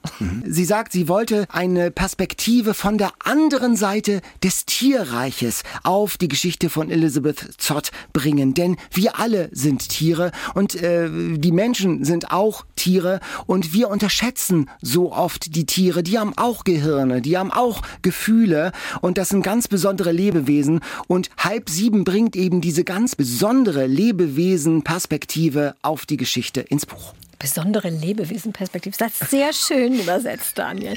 Bonnie, du hast auch einen echten Hund, der auch einen witzigen, interessanten Namen hat. 99 Warum? Um, 99 is named after a friend of mine. When I was growing up, there was a really old show on television called Get Smart, and it's featured two spies, 86 and 99. And when my friend and I started watching that show as children, we immediately adopted those names and we never not called each other 86 and 99 our entire lives. And unfortunately, she died. And when we got a new dog, and by the way, our old dog was named Freitag. Freitag. I know. So I know. So when we did finally adopt a new dog, uh, we named her 99 in my friend's honor. Ah, also sie hat früher eine Fernsehsendung geguckt, Get Smarter, mit ihrer Freundin zusammen und da gab es zwei Agenten, die 86 und 99. Sehr viele Zahlen hier in diesem englischen Part für mich. Ich muss mich sehr konzentrieren. Also die Agenten hießen 86 und 99 und sie und ihre Freundin haben sich dieses ganze Leben lang 86 und 99 gegenseitig genannt und die Freundin ist leider verstorben. Aber deswegen heißt jetzt der Hund als Hommage an die Freundin 99. Eine Frage der Chemie. Riesengroßer weltweiter Erfolg. Äh, was hat sich in deinem Leben besonders geändert? I, the biggest change is that I hear from so many 15 year old boys because the book has been adopted into schools all over the place and in boys' schools especially, and they write me all the time. And my favorite story about that is that I got a direct message from a boy, a teenage boy, who said, Dear Bonnie Garmas, thank you for writing lessons in chemistry. It was way better than Lord of the Flies. Will take it as a compliment. I know, I do, I do. Sie hat gesagt, sie bekommt ganz viel Rückmeldung, vor allen Dingen von Jungs, von Teenagern, von 15-jährigen Jungs, denn es ist Schullektüre. Und sie bekommt da ganz viele Rückmeldungen von diesen Schülern. Und eine ganz besondere Rückmeldung hat sie besonders gefreut, nämlich, liebe Bonnie Games, vielen Dank, dass Sie dieses Buch geschrieben haben. Es ist auf jeden Fall besser als der Herr der Fliegen. Es hat ja ein bisschen gedauert, bis du einen Verlag gefunden hast. Ähm, Wie bist du dran geblieben? Wie hast du durchgehalten? it was really hard to keep the faith. I'd written another book before Lessons in Chemistry that never got picked up by any agents because it was 700 pages long. And it turns out no one, no agent in the world wants to read a 700 page novel from a debut author they've never heard of. so I wrote a shorter novel, which is Lessons in Chemistry. And that one actually was easier to get published because an agent found me. So I didn't have to do all the work that you normally have to do to find an agent. Dieses Buch hat relativ schnell den Weg zum Verlag gefunden, aber sie hat einen Debütroman geschrieben, der bis heute nicht veröffentlicht ist. 700 Seiten Schinken und da gab es keinen Agenten, der sich gefunden hat, der dieses Buch lesen wollte. 700 Seiten, so viel von einer Debütautorin. Das Vertrauen war nicht groß genug. But now, where's the book now, the 700 pages? he would read it because Yeah. you're the only one. My, No, come no, on. no, No, no, I'm no, no, being no. really serious with you. I've I've said to my agents, you really don't want to read this now, and they're like. It's 700 pages. What? Um, I know, but here's the good news. I'm working on a new book, and it's completely different from Lessons in Chemistry, and it's also pretty different from that other book. But I took some things from, from that other book that I like. So they're going in. Also sie sagt, und ich glaube da nicht dran, dass niemand diese 700 Seiten lesen wird. Ich würde sie sofort lesen. Aber die gute Nachricht ist, es ist ein neues Buch in Arbeit. Es wird ganz anders sein als eine Frage der Chemie und es werden Teile aus diesem ersten nicht veröffentlichten Buch werden dort auftauchen. Could you spoil a bit the, the theme? No, I can't because uh, I don't write from an outline and I'm not done with it yet. And I can already tell I'm going to go back and twist a few things and take something out. So whenever I discuss the book, I end up not being true to what it's going to be in the end. Okay, so when? Could you say when? I have no idea. I've I've been touring so much for lessons in chemistry, far more than we assumed that I would be. That my progress on the other book has been stalled for a little bit, but I'm getting back to it soon. Okay, also sie kann nicht verraten, worum es geht in dem neuen Buch. Sie kann auch nicht verraten, wann es veröffentlicht wird, weil eine Frage der Chemie-Lesetour so viel umfangreicher geworden ist, als man eigentlich geplant hat. Und deswegen hat sie gar keine Zeit, an ihrem neuen Roman zu arbeiten zurzeit. Aber es wird. In deinem Roman, da hast du ja eher eine skeptische Sicht auf Religion und auf Glauben und wir sind gerade total in der Weihnachtszeit. Magst du denn Weihnachten? Oh, I love Christmas. I don't think Christmas is only about religion, though. It's really about giving back to people. It's really giving things to people. It's about community.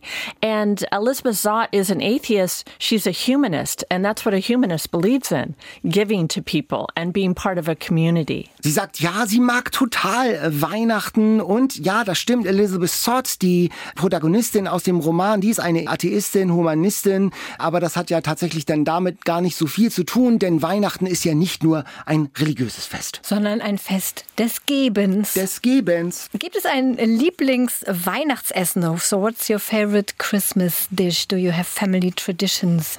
We do have family traditions. In my family, we always make this big salad that has a lot of cranberries in it, uh, fresh cranberries. And then we almost always have this dish that my husband makes called lemon chicken, and it's it takes 24 hours to make it.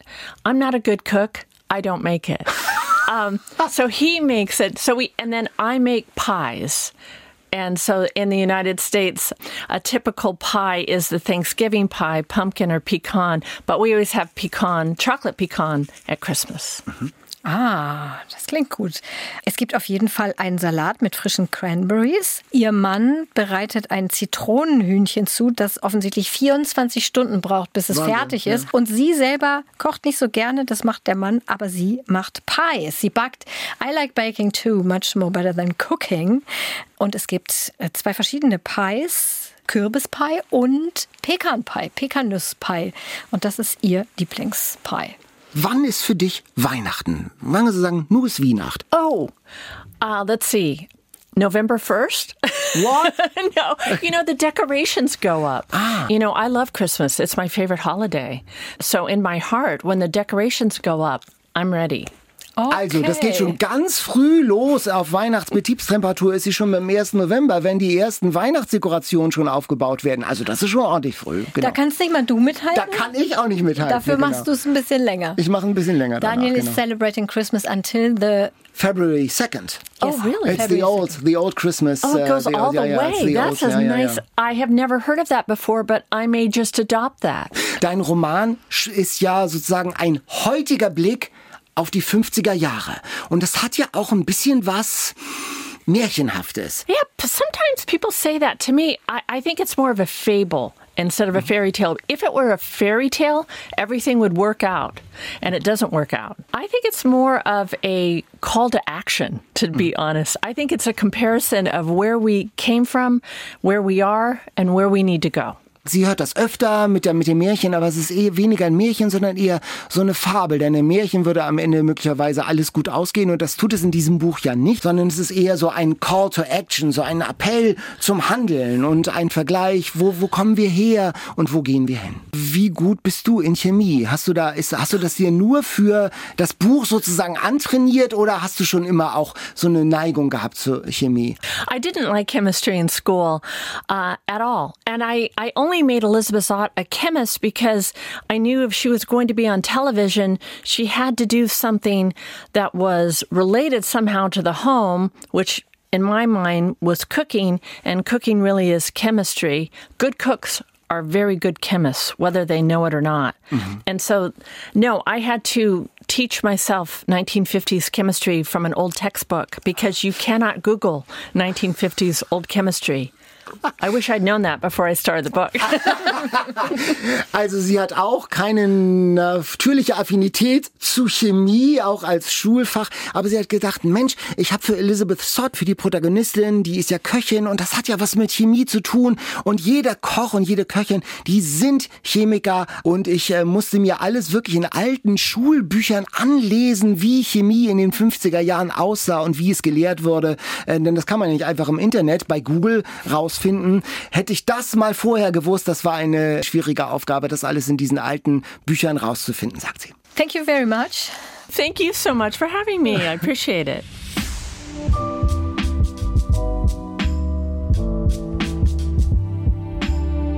Ja, also da- Daniel hat es ja vorhin schon gesagt, das haben wir schon vor ein paar Wochen aufgenommen, weil sie eben da gerade da war. Und wir versuchen ja wirklich dann auch immer, wenn es geht, die unsere Interviewpartner ins Studio einzuladen. Es ist doch netter. Also fand das auch wieder so nett mit ihr. Ja, da springt der Funke dann auch über. Die ist wahnsinnig sympathisch und ich bin wirklich gespannt. Ich würde wirklich diese 700 Seiten lesen. Ich werde den Manager nochmal kontaktieren. Diesen unveröffentlichten 700 Seiten Roman. Ich würde das sofort Ah, machen. echt? Okay. Also, hm, dann liest du, du kannst vorlesen, Ich lese die das vor. Vorkosten. Diese zwei Kapitel, die jetzt extra so ein bisschen aus Marketinggründen dann nochmal eingefügt wurden, die haben mir jetzt nicht so letztgültig überzeugt. Nee, vor allen Dingen das eine war ja nur aus Sicht des Hundes. Damit hatte ich ehrlicherweise auch ein bisschen Probleme.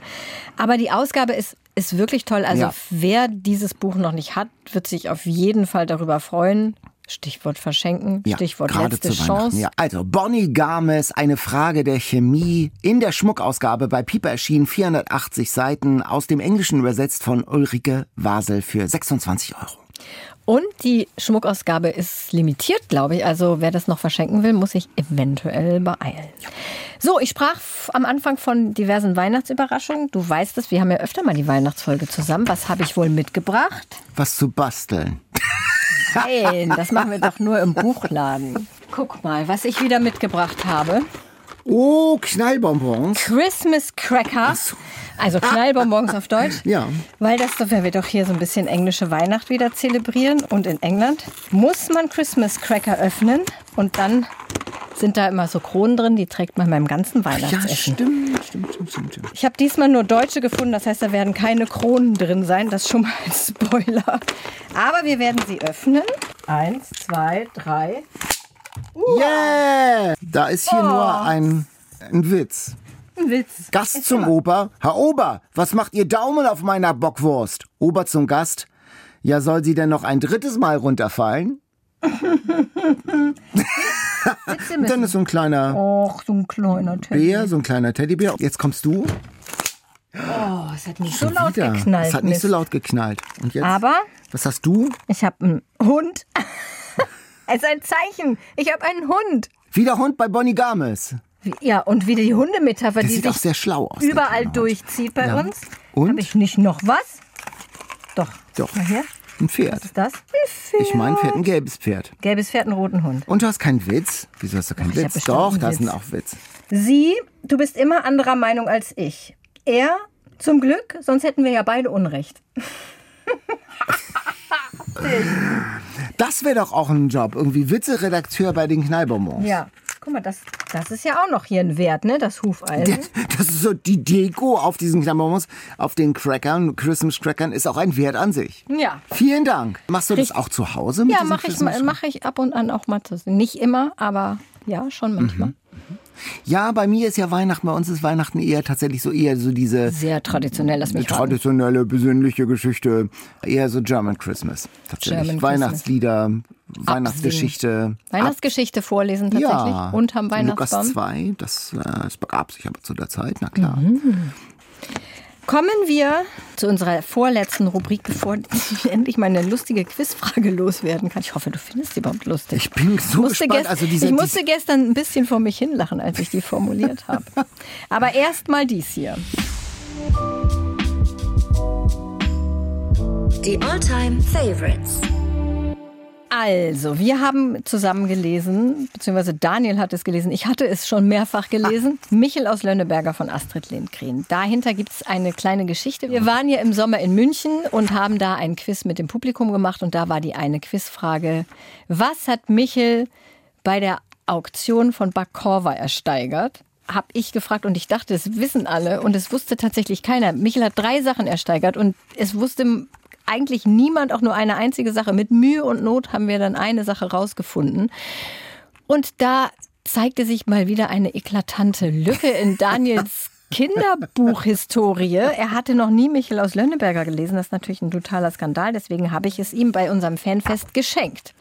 Und jetzt hast du es gelesen, oder? Ich habe es gelesen und es kamen einige Namen. Es war vor allem habe ich gelesen, auch mal in der U-Bahn und die Leute haben schon irgendwie mit hochgezogenen Augenbrauen geguckt, dass dieser ältere Herr dort Astrid Lindgren Michel aus Lönneberger liest und das war wirklich schön und es sind einige Namen waren bei mir wie in einem Echo klangen sie. Also ich habe das alles schon mal doch irgendwie gesehen und gehört. Vielleicht habe ich es als Kind doch gelesen. Oder oder aus dem Fernsehen. Also das mit der Supp- Suppenschüssel. Oder äh, die Namen mit Klein Ida oder Lina. Oder die alte Nachbarin. Kröser Meier. Ja, genau. Die Namen oder Katull oder so, also der Ortsname. Das sind so Namen, die habe ich schon mal gehört und die gehören oder sind schon so stark ins kulturelle Gedächtnis eingegangen und dass ich jetzt sozusagen endlich andocken kann und diese Geschichten lesen konnte. Und die sind witzig. Die sind Also toll, oder? Ja, ist ganz schön. Vor allen Dingen äh, ist es auch was für Erwachsene, weil fast wie nebenbei Astrid Lindgren dann auch erzählt, wie so das Landleben dann so abläuft, auch so mit ein bisschen Aberglauben am Start. Das ist ja die alte Zeit, von der sie erzählt. Wie Alfred der Knecht und Lina, die sind ja so ein Paar, aber Alfred will nicht heiraten und das kommt immer mal so als Running Gag so nebenbei davor und es ist auch ein Blick in die schwedische Gesellschaft Anfang und Mitte des 20. Jahrhunderts. Und das fand ich irgendwie schon ganz schön. Manchmal habe ich mich gefragt, ob dieses alte, dieses Oldschool Beschreiben des Lebens, äh, ob, äh, ob es da nicht noch einer zusätzlichen Erläuterung bedürfte für Kinder von heute. Zum Beispiel an einer Stelle betrinkt sich Michel insofern eher äh, alkoholisierte Kirschen isst. Und dann kommen drei Guttempler auf den Plan. Ja. Das ist halt so eine Anti-Alkoholiker-Organisation, die damals eine Menge zu sagen hatte in Schweden. Und dann muss er so einen Schwur leisten. Also dieses ganze Guttempler-Ding, das wird so ein bisschen vorausgesetzt. Also Ja, es ist schon ein Eintauchen in die schwedische Gesellschaft der 30er, Ja, 40er Jahre. aber weißt du, ich kann mich noch erinnern, als ich das als Kind gelesen habe und das kam vor. Und ich wusste natürlich nicht, was das ist, aber das, ich weiß noch, es ist im Grunde egal, du kannst dir ja erschließen, was das für Leute sind, dass das Menschen sind, die andere davor bewahren sollen, Alkoholiker zu werden. Das versteht man ja schon. Und ob man jetzt weiß, wie die heißen und was das für eine Organisation ist, das macht nichts für Kinder. Und das ist einfach so ein tolles Beispiel dafür, wie in guten Kinderbüchern Dinge mitvermittelt werden auf so einer anderen Ebene, die man verstehen kann, aber nicht verstehen muss. Michael Ende war da ja auch sehr groß drin. Die, der hat ja zum Beispiel bei äh, Lukas der Lokomotivführer, das hat er ja auch öfter mal erzählt, da kommt am, relativ am Anfang das Wort kalfatern vor, dass die Lokomotive kalfatert wird. Das heißt, die wird mit Teer oder so dicht gemacht gegen Wasser. Und natürlich kennt kein Kind das Wort. Und es wird auch nicht erklärt, also mit so einem Glossar oder so. Aber du merkst ja, was das bedeutet, wenn du den Rest liest. Und dann im besten Fall hast du einfach eine Vokabel dazu gelernt oder ein, hier in diesem Fall eine, hast du irgendwas aus der schwedischen Geschichte dazu gelernt. Und im schlechtesten Fall vergisst du es auch wieder, ist aber egal dann. Und das ist ja nicht so aufdringlich. Wichtig ist halt, dass man das versteht, ohne das Wort nachlesen zu müssen oder zu googeln zu müssen. Und wenn man es vorliest als Eltern, dann würde man wahrscheinlich da so einen kleinen Einschub machen. Das ist ja eh immer gut beim Vorlesen, dass man mal zwischendurch auch fragt, weißt du denn, was das ist? Kannst du dir vorstellen, was das ist? Je nachdem, wie alt die Kinder sind und das dann so ansatzweise erklärt. Aber das ist genau einfach das Tolle an diesen Büchern. Und es gibt ja auch ein großartiges Kapitel über Weihnachten, wo Michel das ganze Festessen, was für die Freunde und Verwandten geplant war, ins Armenhaus bringt. Das muss doch dein christliches Herz erwärmt hat es, haben. Er hat, es, er hat es erwärmt. Das ist wirklich eine sehr schöne Weihnachtsgeschichte. Und ich hatte ja. kurz überlegt, ob ich etwas davon mitbringe als literarische Vorspeise. Das ist eine sehr lange Liste. Wir können ja mal ein paar Sachen durchgehen, mal gucken, was du gesagt hättest, wenn ich zum Beispiel Blutklöße mitgebracht hätte. Das Schweinswürste, Ja, da wäre ich das noch. ginge. Da ginge Sülze finde ich zum Beispiel ganz schlimm. Dann gibt es auch noch gepökelte Schweinerippen, frische Blutwurst natürlich, Heringssalat, das wäre vielleicht. Heringssalat würde gehen. Da wärst du Da wäre. Jan dran, nicht in unserem Team. Nee. Rosinengrützwurst. Da wüsste ich gar nicht, was das ist. Ja, so Grützwurst, das ist alles so sehr realistisch. Das ist doch mit so Gehirn drin, oder? Mhm. Buchweizengrütze zum Beispiel wäre auch schwierig gewesen. Wüsste ich gar nicht, wie ich das herstellen soll. Aber das klingt vegetarisch, ne? Ja, ist bestimmt vegetarisch. Es gibt ja auch genug Fleisch ansonsten. Ich wäre dann wahrscheinlich, wenn dann eher auf die, auf die Kuchensachen, hier so Käsekuchen, Apfelkuchen, Schlagsahne, Erdbeerkompott. Aber ich habe mich ja fürs Shortbread entschieden, wegen der Shortbread. Eine gute. Wahl. Eine gute Wahl. Und Christine hat uns geschrieben, wir stellen jetzt hier nicht einfach nur so ein Alltime-Favorite vor, dann- weil Daniel den noch nicht gelesen hat. Christine hat uns geschrieben, dass es ihr Alltime-Favorite auch ist. Sie und ihr Mann und ihr Sohn Lukas hätten die Antwort auf die Quizfrage gewusst. Was Michel ersteigert hat. Wollen wir es nochmal verraten, was er ersteigert hat? Da erwischst du mich jetzt. Also er hat eine Feuerspritze. Ja, Und also ein Brotschiebeding. Brotschieber, ja. Ein Brotschieber. So ein Holzbrotschieber. Und ähm, so ein Samtkästchen. Ja, und alles erwies sich hinterher als ungeheuer praktisch, obwohl der Vater die ganze Zeit gesagt hat, Michel, du sollst nicht immer was kaufen. Kaufen, kaufen, immer nur kaufen, hat der Vater gesagt. Und das fand er gar nicht gut. Dabei hat er ja ein Gespür gehabt. Äh, tatsächlich, äh, diesen Brotschieber brauchte seine Mama, äh, weil ihrer gerade kaputt gegangen war. Dann diese Feuerspritze, damit hat er irgendwie so Typen, die sich gerade geprügelt haben, auseinandergebracht mit dem, mit dem Wasser. Und in diesem kleinen Kästchen war eine wertvolle Briefmarke drin. Bingo! Ja, deng deng, weil er nämlich auch ein super Typ ist, Michel. Also, das nächste Michel aus Lönneberger Quiz kann kommen. Und Christina schreibt nämlich auch, sie findet es faszinierend, wie einfühlsam und liebevoll sich Astrid Lindgren in Kinder hineinversetzen konnte. Und sie hat es mit ihrem Sohn dann nochmal anders gelesen. Sie meint, es fällt ihr durch die Lektüre jetzt nochmal leichter, die eigenen Kinder zu verstehen. Das ist auch toll, oder? Schlüssel zur Kinderseele. Ja, absolut. Es gibt jetzt eine neue Ausgabe zum 60. Geburtstag dieser Geschichten, Michel aus Lönneberger. Alle Abenteuer in einem Band. Das ist bei Oettinger erschienen und kostet 22 Euro mit vielen Bildern. Von Astrid Henn. Genau, die sind jetzt farbig. Die waren früher in meiner, ich habe meine alte Ausgabe, die waren nur schwarz-weiß und orange, interessanterweise. Von Björn Berg, berühmter Michel-Illustrator. Die sind jetzt neu, die sind auch süß von Astrid Henn, aber ich hänge natürlich sehr an meinen alten Illustrationen. Das sind ja noch. Kindheitserinnerungen auch. Ja. Ja. Aber für eine neue Generation von Kindern sind die auch toll von Astrid Henn. ja. Aus dem Schwedischen übersetzt das neue Buch von Karl Kurt Peters. So, jetzt aber. Das Quiz. Endlich können wir zu deiner Weihnachtsquiz. Naja, vielleicht ist es doch nicht so lustig. Doch, Gott, jetzt also ist jetzt, man kann's so nicht hohe, zurückziehen. Jetzt habe ich Hohe so Erwartungen. Hohe Erwartungen geweckt. Ich kann dir erstmal meine Weihnachtsquizfrage stellen. Ja. Dann ist das Niveau ganz abge abgesenkt. Doch. Katharina, ein Buch unterm Weihnachtsbaum ist ja immer eine gute Wahl. Wie hoch ist denn der Anteil an Büchern bei allen Weihnachtsgeschenken in Deutschland? Ah, das habe ich schon mal recherchiert irgendwann. Hast du da Multiple Choice oder muss ich das jetzt aus der Hüfte schießen? Ähm, ich habe Multiple Choice. Mach mal bei Zahlen. das ist 29 Prozent, 39 Prozent oder 49 Prozent? Alle Weihnachtsgeschenke. Ach, ich glaube, ich würde da doch die goldene Mitte nehmen. 39% Das sind Prozent. tatsächlich 49 Prozent. Wirklich? Fast die Hälfte der Weihnachtsgeschenke in Sind Deutschland Bücher. sind Bücher. Irre, oder? Ja, Wahnsinn. gut, dass es Eat, Read, Sleep gibt, damit man Ja, weiß, welche was, Bücher man welche Bücher verschenken man muss. Meine erste, ich meine Kategorie ist auch Weihnachten heute für beide Fragen. Meine erste Weihnachtsfrage habe ich Jan schon mal gestellt, vor zwei Jahren, glaube ich. Aber weil sie so schön ist, stelle ich sie dir jetzt nochmal. Und Jan konnte sie übrigens nicht beantworten. Wie heißen die Rentiere von Santa Claus? Für jeden richtigen Namen eines Rentiers bekommst du Eine eine, kleine. Schokoladenkugel. Eine Schokoladenkugel. Also, äh, Rudolf. Das ist richtig. Warte, eine Kugel. Ich werfe sie dir zu. Mal ja, sehen, ob du danke. Sehr oh, schön. Gut. Wixen. Ja, richtig. Komet. Richtig. Und heißt nicht einer auch Blixen oder so? Ups.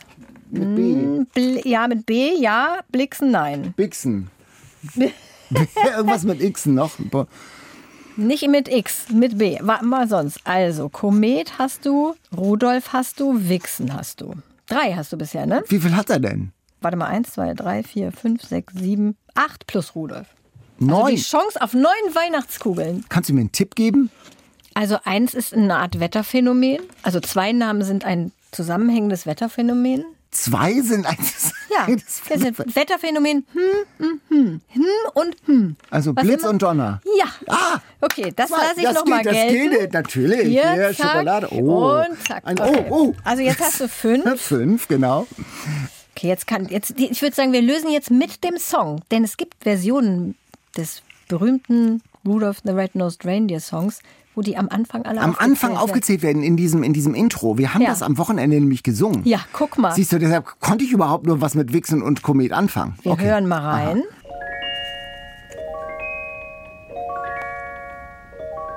You know Dasher and Dancer and Dasher and Prancer Dancer. and Vixen, Comet and Cupid and Donner and Blitzen.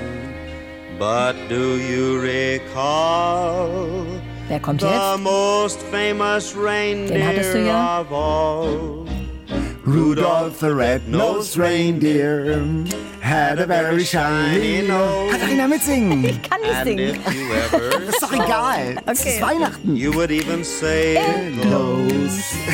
all of the other reindeers. Ja, wunderschön. call him names.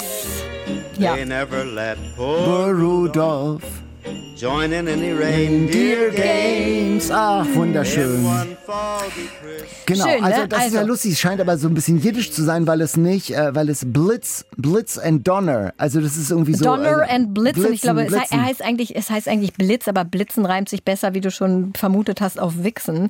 Deswegen haben sie es dann Blitzen genannt. Also Dasher, Dancer, Prancer, Cupid? Vixen, Comet, Cupid, Donner, Blitz und Rudolph. Ah, schön. Schön, oder? Schöne Frage. Schöne Frage. Schöne Frage. Unser Mittelalterroman spielt ja auch auf einem befestigten Anwesen bei Eisenach. Welches weltbekannte Buch wurde dort, auf diesem Anwesen, 300 Jahre später übersetzt? War es die Odyssee? War es die Entschuldigung. Ich bin ja manchmal nicht so schnell bei Quizfragen. Also, nochmal, unser Mittelalterroman von vorhin, das spielt ja auch unter anderem. Wieso sagst einer- du's noch mal? Ich hab's was beim ist ersten? Mal schon Ich nicht verstanden. Genau, weil es ja eine komplexe Frage könnte ist. Also, lösen. Du könntest nämlich Okay, ich bin verunsichert. Ich höre Multiple Choice zu Ende an. Also Odyssee würde ich ausschließen. die Bibel und Parsival. Äh, Das ist doch, aber die, aber Ja, natürlich ist es ganz, ist eine ganz Ist leichte das Frage. Die Bibel von Luther.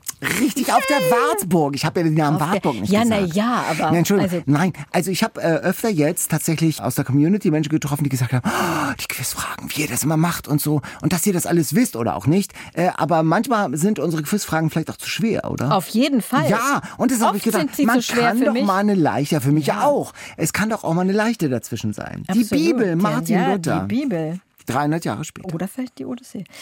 So, jetzt kommt meine, meine, äh, meine lustige Frage. Weihnachtsbücher haben ja oft recht kitschige Titel, oft bestehend, wir haben es vorhin schon so ein bisschen ausgemacht, aus einem Winterwort, dem Adjektiv klein, plus idyllischer Ort. Und ich sag dir, ich habe viele zu Hause, bei denen ich dachte, es kann nicht sein, dass das wirklich der Titel ist, im Ernst, ja. Und deswegen machen wir jetzt folgendes Quiz. Ich nenne dir ein paar Titel und du sagst hinterher, nachdem ich den einen Titel genannt habe, ist das ein echter Titel, ist das ein echtes Buch oder habe ich mir einen Titel ausgedacht? Für jede richtige Antwort gibt es hier einen Ein Dominostein. Dominostein. Du hast ja gesagt, das ist Ja, dein die sind wirklich lecker. So, Moment, ich muss hier noch bereit machen. Erster Titel: Winterzauber in der kleinen Traumküche in Cornwall. Richtig oder ausgedacht? Nein, das ist ausgedacht, weil das viel zu, viel zu komplex ist. In der kleinen Traumküche in Cornwall, da ist ja der, der, die ganze, ganze Frontseite schon bedruckt. Und das ist ein echtes Buch. Das gibt es wirklich. Das ist übrigens eine Reihe, die kleine Traumküche in Cornwall. Und da ist dann auch irgendwann mal Winterzauber. Ich schwör's. Nächster Titel: Eingeschneit im kleinen Patchwork-Laden. Gibt es dieses. Buch oder habe oh ich es mir jetzt bin ich nach ausgedacht? diesem ersten Cornwall-Ding so verunsichert. Äh, eingeschneit im kleinen Patchwork-Laden. Eingeschneit. Die Story sehe ich ja schon vor mir. Die habe ich ja, habe ich ja selbst geschrieben sozusagen jetzt schon. Eingeschneit. Aus statistischen Gründen würde ich sagen, das gibt es nicht. Das ist richtig, das gibt es nicht. Ja, das habe ich mir ausgedacht, ausgedacht. das Das könnten wir schreiben jetzt über die Weihnachtsfeiertage.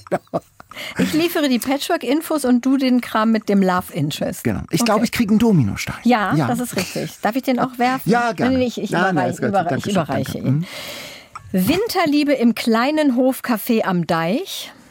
Das ist, wäre mir, also, wenn ich Verlagsmensch wäre, wäre mir das ja viel zu lang. Aber das erste war ja auch so lang. Kannst du noch mal sagen, Winterliebe? Winterliebe im kleinen Hofcafé am Deich. Im kleinen Hofcafé am Deich. Ist das nicht auch ein Widerspruch an sich? An wer man hat so ein, man ist ein Café am Deich oder es gibt so ein Hofcafé. Das ist mir eine Nummer zu viel. Ich glaube, es gibt's nicht. Gibt es. Das Gibt es. Leute. Dann machen wir weiter. Winterträume in der kleinen Manufaktur am Meer.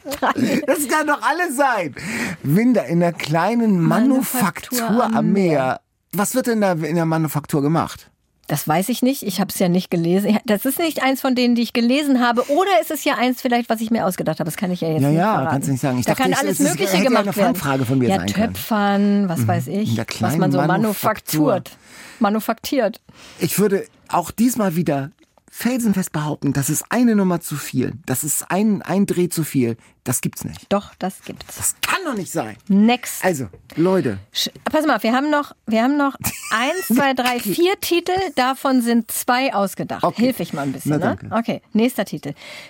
Schneezauber im kleinen Strickladen in den Highlands. also Leute, das kann doch nicht wahr sein.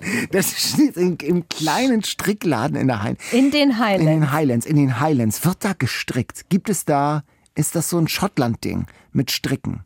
Also Stricken ist auf jeden Fall ein Schottland-Ding. Ja, du willst mich jetzt ja auf so eine, oder willst du mir jetzt helfen? Na, ich glaube, du Ich, willst ich mir sag eher dir mal helfen. eine Sache, Ja. man kann es im Grunde nicht wissen. Du musst fast Ich raten. muss mal raten. Ich glaube, das ist so bizarr. Der Strickladen in den Highlands, das gibt es nicht. Das gibt es. Sag. Leider bisher erst ein Dominostein. So, nächste Chance. Weihnachts... Daniel. Der Strickladen in den. Highlands. Ja, Leute, ich schwör's. Das lese ich jetzt Ja. und dann aus okay. Rache. Okay, So, das genau. das schreibe ich mir hier auf. Liest Daniel bis Silvester. Strickladen in, den, Highlands. Das habe ich übrigens auch nicht gelesen. So, jetzt nächstes. Weihnachtsidylle in der kleinen Keksfabrik am Fjord. Ich habe Also nur gesagt, das ist eine lustige Quizfrage. Der kleine Pass auf, ja, pass auf wir, wir haben jetzt noch drei Titel. Davon sind ja zwei ausgedacht und eins Ja. ist real. Jetzt lese ich dir die anderen Ja, drei ja, mit genau. leichter. Und dann, ne? ja, Also ja, wir haben mhm. Ja, ja, in der ja, kleinen ja. Kriegsfabrik am Fjord, Winterträume im kleinen Grand Hotel oder Schneegestöber in der kleinen Jurte in der Mongolei. Ja, das mit der Mongolei schließe ich aus. Ja, das ist richtig, Richtig, dafür gibt genau. Das ist kein, das, Das habe ich mir ausgedacht. Ja, das ich mir das. Buch möchte ich auch nicht schreiben. Weil das ist ja, gibt's ja auch nicht so. Jetzt sagst du naja. nochmal, was ist wirklich ein Titel Weihnachtsidylle in der kleinen Keksbäckerei am Fjord oder Winterträume im kleinen Grand Hotel? Das ist so naheliegend, da wäre das Grand Hotel. Das passt auf so einen Buchdeckel ohne. Also ich würde, aber andererseits ist die Keksfabrik so bizarr, das ist ganz nah dran am Strickladen. Äh, Also Keksfabrik oder Grand Hotel, Keksfabrik oder Grand Hotel. Ich habe jetzt so oft mit diesen schrägen Titel falsch gelegen. Ich glaube, die Keksfabrik gibt es. Nein. Ach, es tut mir so Das leid. Ich schenke dir zum Trost die Nein, restlichen Dominosteine, weil ich ja eh keine Dominosteine mag. Ach so, danke. Ähm, aber zwei gewonnen. Das, die Keksbäckerei am Fjord habe ich mir ausgedacht, aber Winterträume im kleinen Grand Hotel gibt es. Und apropos Widerspruch, kleines Grand Hotel, Ja, schwierig. Ja, was geht da? Ja, und ich wette, das sind nicht mal alle bizarren Titel. okay. Ich Also ich lese den Strickladen und du schreibst den Keksladen. nee, ich habe gesagt, ich schreibe den Keksladen nicht. Wir können zusammen den Patchwork-Laden schreiben. Das liegt mir ein bisschen näher als Keksbäckerei am Fjord. Aber ich habe so gelacht, als ich das recherchiert habe. Wirklich, ich saß am Schreibtisch und habe die zusammengeschrieben und musste laut vor mich hinlachen. Der kleine Keksladen. ja, das war ein schönes weihnachtliches Quiz. Ich gehe mit reicher Beute nach Hause mit Dominostein und mit äh, Reindeer-Schokokugeln. Wunderbar. Und, Und, jetzt für uns wartet ja auch während der Weihnachtswochen auch wieder Lesearbeit. Bestseller Challenge. Die Auslosung. Ihr beiden werdet lesen, ich bin ja im Urlaub im nächsten Jahr erstmal in Kolumbien. Das heißt, ich darf euch ein Leseweihnachtsgeschenk ziehen. Ja, bitte zieh ein Geschenk. Wieder aus den Bitte nicht Bestsellerlisten 800 Seiten Fantasy.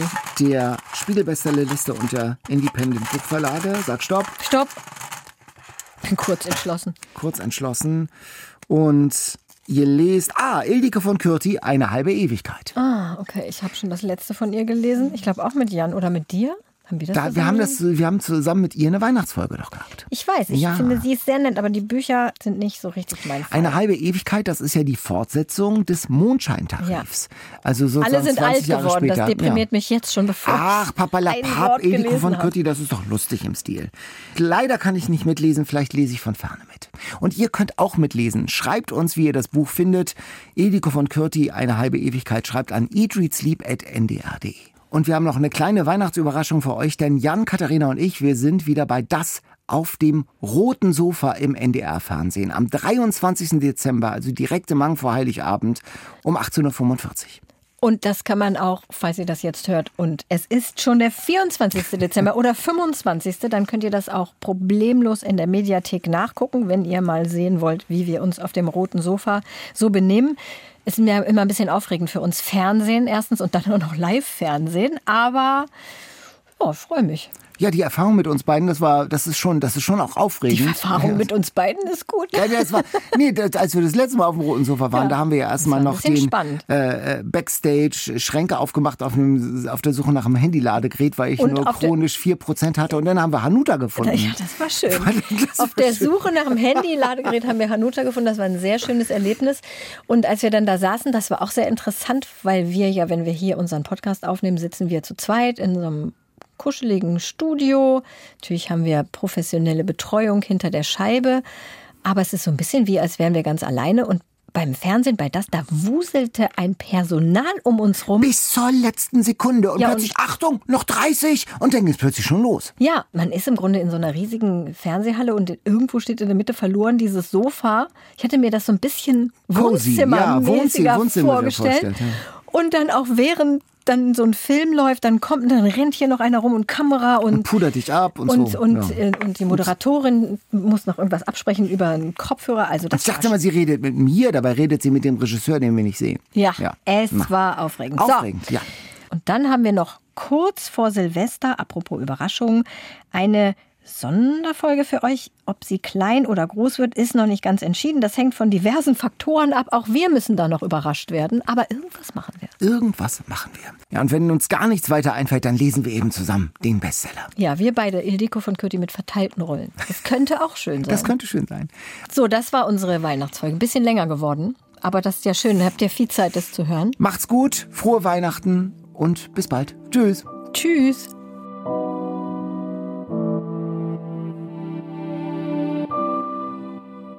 Und jetzt haben wir noch reichlich Shortbread. Jetzt haben wir noch reichlich Shortbread. Ich, ich lass uns das schreiben. Eingeschneit im kleinen Patchwork-Laden. wo war der Patchwork-Laden? Das habe ich ja noch nicht festgelegt. Ach so, das haben wir da Ich habe den. Klappentext nicht geschrieben. Ich habe nur den Titel ausgedacht. Wo könnte der denn sein? Na, in England, ne? In England, Patchwork-Laden, vielleicht auf so einer englischen Insel, auf so einer Kanalinsel. Ja. Das ist so eine? Abgeschiedenheit, so Jersey. Kann auch so ein bisschen Französisch was mit Und dann kommt einer, der sucht seine Familiengeschichte. Der ist da ausgewandert. Der hat da mal gelebt. Der Typ, also der Love Interest, Ja, der äh, ist dann aufs Festland gegangen, hat studiert und kommt wieder. Vielleicht weil seine weil er Eltern einen Karton gefunden hat. Seine Ja. Eltern sind gestorben. Er hat einen einen Karton, Karton auf dem. Dachboden gefunden mit alten Schwarz-Weiß-Fotos. Und jetzt geht er dahin und sucht seine Familiengeschichte und landet im Patchwork-Laden. Warum landet ein Typ im Patchwork-Laden? Da brauchen wir noch eine Begründung. Weil das Schwarz-Weiß-Foto vor diesem Haus aufgenommen wurde. Das war ja noch nicht immer ein Patchwork-Laden. Ah, und da lernt er die attraktive Sophie kennen. Mhm. Sophie? Patchworkerin aus Leidenschaft, die ihm versucht, auch eine Decke zu verkaufen. Ja. Und er ist aber ein bisschen schroff am Anfang. Die müssen am Anfang immer erst ein bisschen schroff sein. Ja. Nichtsdestotrotz natürlich wahnsinnig attraktiv. Und er hat erst keinen Bock, weil er schlechte Erinnerungen an Handarbeiten hat. Den Part könntest du schreiben. Genau, schlechte Erinnerungen, aber das, das kann ich aus meinem Herzen rausschreiben, aus Ja. der Seele. Mhm. Und dann, Und dann kommt ein aber- Schneesturm. Ja, dann kommt äh, vor allen Dingen ja ein Schneesturm oder irgendwie so ein winterliches Fest auf Jersey. Irgend so ein winterlicher Brauch, wo alle Jolly Good Dancing machen. Jolly Good so. Dancing machen und da kommen sie sich näher. Und sich näher unter dem Sternenhimmel des Und dann muss aber irgendwas passieren. Das ist passiert immer, dass sie sich dann erstmal wieder irgendwie streiten und wieder auseinanderkommen. Dann kommt nämlich raus, dass die beiden Familien miteinander verwoben sind. Und sie vielleicht Geschwister? Nee, nee, nee. nee, ist- das, das wollen wir nicht. Nee, das nee, ist nee, dann ja das so äh, verbotene Liebe mäßig. Nee, nee, nein, nee, nein, das nein, nein. Aber so in die Richtung. Ja, Also, ah, alte Fehde. Alte Fehde, Alte Familienfehde. Ja. Genau, das kommt raus. Hammer. Und dann müssen sie natürlich, muss irgendwann der Schneesturm kommen, weil der Titel ja eingeschneit im kleinen Ah. Patchwork-Laden ist. Und dann kommt der Schneesturm und dann kommt die Katharsis und alle sind froh. Ja, und am Ende liegen sie nackt auf Patchwork-Decken. Also, Katharina, Nee, so, das doch, sowas du. kommt manchmal auch vor. Echt? Ja, das blenden wir rechtzeitig ab. Ach so. Ja, das Buch ist gut wie fertig.